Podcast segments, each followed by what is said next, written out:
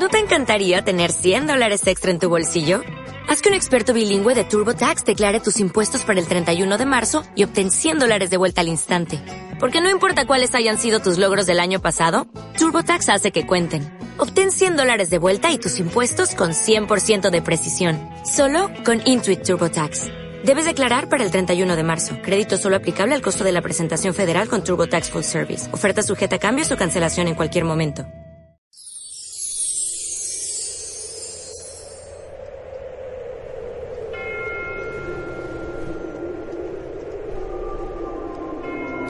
Cuando bajaban del monte, los discípulos preguntaron a Jesús, ¿por qué dicen los escribas que primero tiene que venir Elías?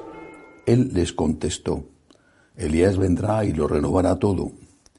Pero os digo que Elías ya ha venido y no lo reconocieron, sino que han hecho con él lo que han querido. Así también el Hijo del Hombre va a padecer a manos de ellos. Entonces entendieron los discípulos que se refería a Juan el Bautista. Palabra del Señor. Gloria a ti, Señor Jesús.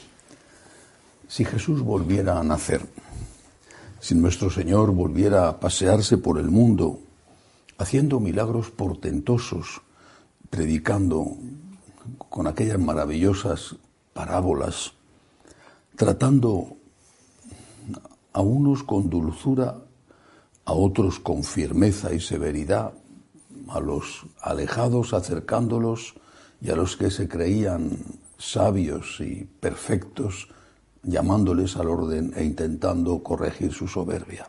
Si Jesús volviera a nacer, pero no en una época en que no le conocieran, sino ahora, no me refiero a la segunda venida de Cristo, sino ahora, no podría volver a nacer, obviamente, porque no hay una segunda Virgen María, pero si volviera a aparecer una resurrección, una aparición de Cristo, pero en carne mortal, en fin, ¿qué sucedería?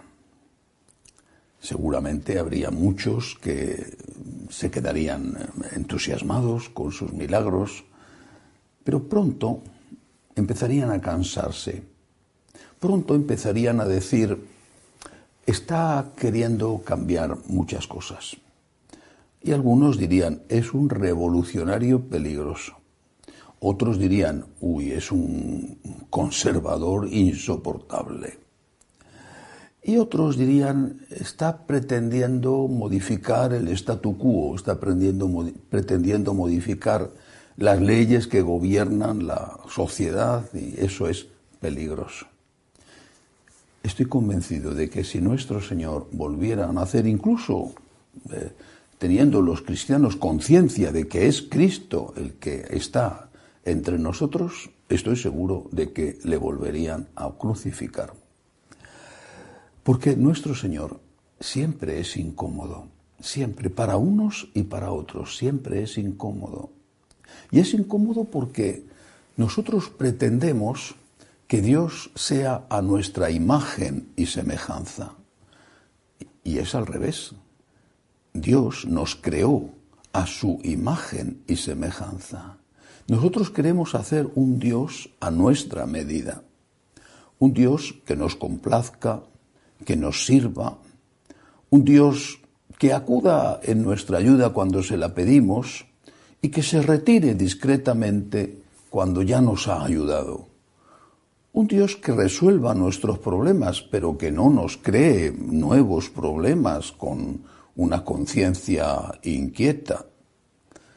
Un Dios que nos ayude a nosotros, pero que no se preocupe tanto por ayudar a los demás, sobre todo cuando esos otros son víctimas nuestras. Queremos un Dios que sea lo más parecido posible a aquel mago del cuento de la lámpara de Aladino. Queremos un Dios que sea nuestro siervo, Además, un siervo que trabaje gratis, ni siquiera un esclavo, porque a los esclavos, los antiguos romanos, por ejemplo, los tenían que alimentar.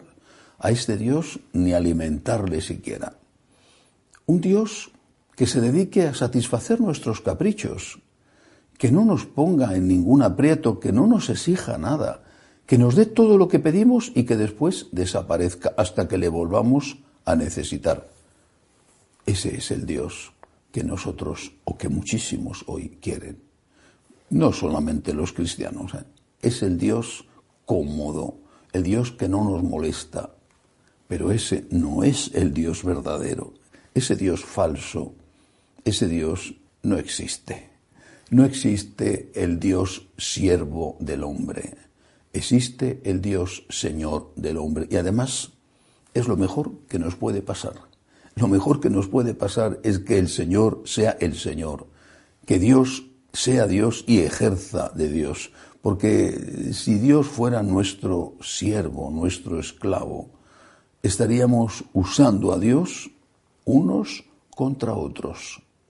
Por eso el Señor dice en el Evangelio de hoy que Él tiene que venir, se refería a Él mismo, y que tiene que padecer.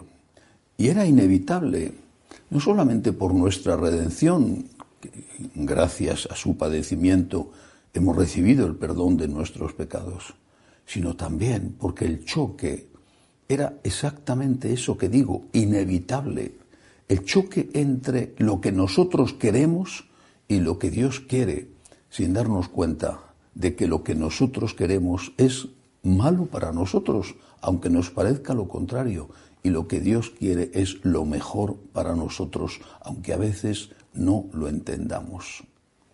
Hacer la voluntad de Dios. Intentar discernir cuál es. Escuchar al Señor en nuestro corazón, en nuestra conciencia escucharle en las enseñanzas de la Iglesia, escucharle en su palabra, saber qué es lo que Dios quiere de nosotros, eso es lo mejor para nosotros. Hacer de Dios un falso Dios, una criatura en realidad hecha por nosotros y a nuestro servicio, sería lo peor que nos podría ocurrir, aparte de que es imposible que exista. Dejemos a Dios que haga de Dios. Dejemos al Salvador que haga de Salvador y nosotros preparémonos, como estamos ya haciendo ante la Navidad, preparémonos para acoger a Dios, para obedecer a Dios, para aceptar incluso el misterio de Dios. Que así sea.